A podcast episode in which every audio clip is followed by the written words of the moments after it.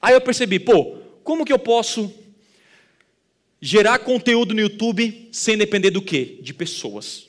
Essa é a parada. Porque gerar artigo é muito fácil. Você contrata lá uma, uma ferramenta, um, né, uma galera que faz artigos para você. E como é que eu faço isso no YouTube? E eu pensei, caraca, não pode ser isso, eu tenho uma escola. Como que eu posso gerar conteúdo? Aí eu entrei no vídeo e descobri uma coisa. Entrei no canal no YouTube que o cara tinha vinte e poucos milhões de inscritos.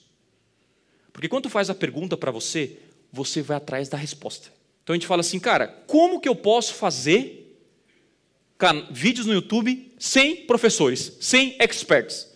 Aí você fala para mim, é impossível? Não, tudo é possível. Como que eu posso fazer isso? Pensa no seu projeto. É possível ou não? De imediato, não, talvez não minha resposta, né? Mas é possível. Como? Aí a gente descobriu que tinha um cara que pegava uma música famosa e, e botava num programa, isso é um programa, e ele diz as notas. Então, tipo assim, como tocar música tal, como tocar música X, como tocar música Y. O cara tinha 20 milhões de inscritos no YouTube, um americano. E eu assim, caraca, Ramon, vou te demitir amanhã. Quase chegamos nesse nível aí. Aí eu falei para o meu editor, eu quero um vídeo por dia dessa parada. E eu quero botar minha marca lá, que a gente que fez a parada. E você começa o branding muito forte. E começamos a produzir vídeos no YouTube sem professores.